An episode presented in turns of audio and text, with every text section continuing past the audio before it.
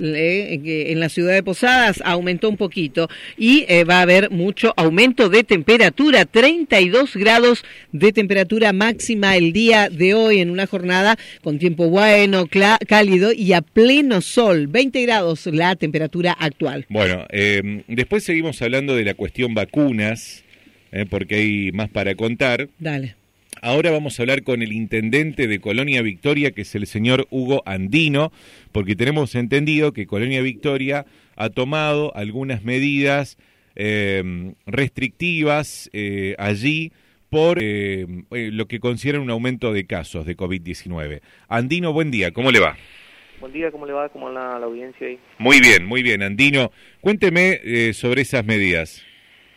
Sí, bien, se tomó una pequeña medida, un pequeño ajuste, diría yo, porque no todo, porque es realmente preocupante, muy preocupante. Sabemos que Victoria es un pueblo muy, muy chico, por ahí hoy contamos con más de 5.000 habitantes, pero tenemos todo en un lugar muy... Los contactos son muy directos porque eh, en el pueblo, en el casco urbano del pueblo, tenemos los barrios todos juntos, todos pegados. Después, por supuesto, en la colonia son más, más liberados, más, más lejos de del casco urbano, pero se tomó una decisión charlando con el Consejo Liberante, consensuando también con el Comité de Crisis, charlando con, los médicos, con las instituciones escolares, sobre toda la cosa que están bastante preocupados. Y bueno, se tomó una decisión por 20 días de bajar el horario de los comercios que estaban hasta la 21, hoy están hasta la 19, pero horario corrido, así que para no perjudicarle también a nadie.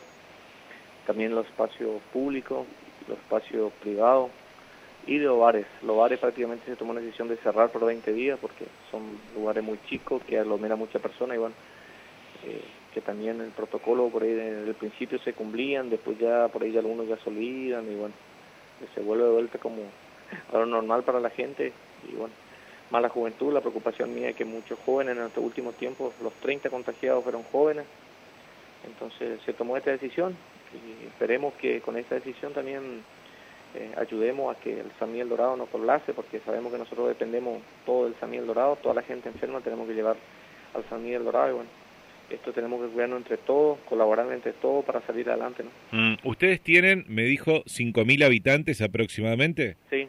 Y 12 casos activos según el parte del Ministerio de Salud. Tenemos tres casos ya fallecidos y después tenemos varios casos positivos.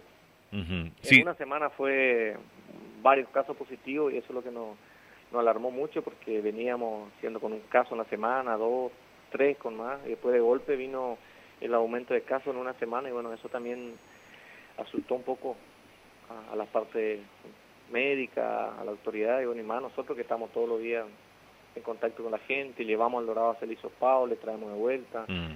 Entonces la preocupación es nuestra más que nada. ¿no? De gente que trabaja en el Dorado, eh, ustedes tienen muchos habitantes que trabajan en el Dorado, o o son personas que, que desempeñan sus labores allí en Victoria, los que se enfermaron? Nosotros sabemos que dependemos el 90% del Dorado, todos los trámites van al Dorado, hay, gente que trabaja en el Dorado, hay gente que trabaja en Piraí, hay gente que trabaja en Esperanza, en Banda, diferentes lugares, en Delicia, todos los, hay varias gente que salen afuera a laburar y bueno, es también preocupante y bueno, también por eso se tomó esta decisión, por supuesto, no perjudicar a ningún trabajador. El pueblo está, está libre, puede ingresar, puede salir, pero solo los horarios, horario de restricción en lo que es al, mercado, al, hasta las 23 horas pueden estar en, eh, en lugares, espacios públicos nada más, y después mm. ya no. Las, no eh, aglomerar ah, eh, gente en, en, ningún lugar, para prevenir un poco, porque por ahí empezamos bien, veníamos bien, y de golpe por ahí se relajó un poco la sociedad y como que que también hace un año que estamos con esto y por ahí sabemos que es un poco cansador también, pero bueno, mm. eso nos quite que tenemos que cuidar la salud de, cada persona y cuidar a nosotros hasta que esto, seguramente todo este año estaremos lidiando con esto, hasta que la vacuna llegue al 100%. Sabemos que se está vacunando, gracias a Dios Victoria tiene casi el 100% de los abuelitos vacunados la primera dosis y algunos ya la segunda dosis.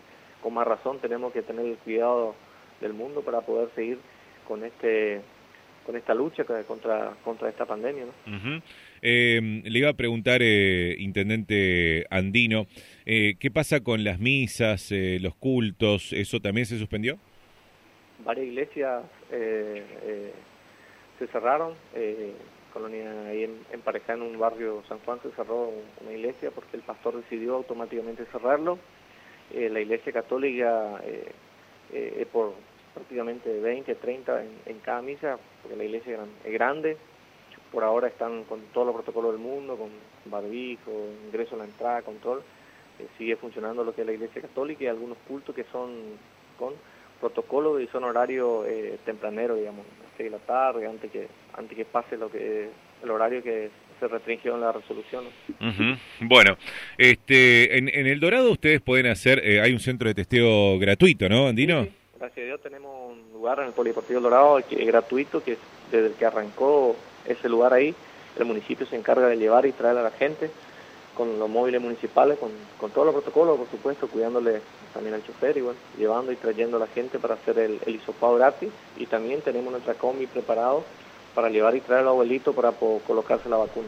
Bueno, Ese otro móvil ya destinado solo para, para el abuelito, para traer y llevar a poner la vacuna. Está muy bien.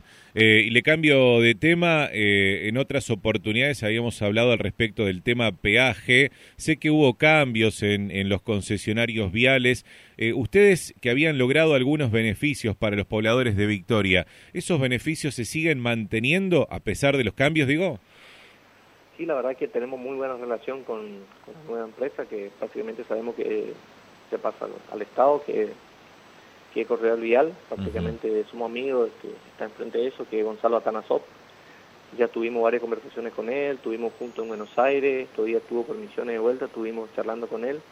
Se respeta, Victoria sigue pagando eh, la tarjeta vecinal a 7 pesos, la carga como venimos trabajando de hace dos años se respeta, así que bien, y cada vez que los móviles, alguien del pueblo compra su vehículo, inscribe en el pueblo acá en Victoria, se le otorga la tarjeta, a los docentes, a los profesionales que vienen a, trabajar acá en el pueblo también tienen su tarjeta vecinal, así que estamos trabajando muy bien con, la nueva concesionaria ahora que cambió de firma. Andino, gracias por esta comunicación. No, gracias a ustedes por estar. Muchas gracias. Hasta luego. De Colonia Victoria es el intendente Huandino que nos cuenta que desde el fin de semana y por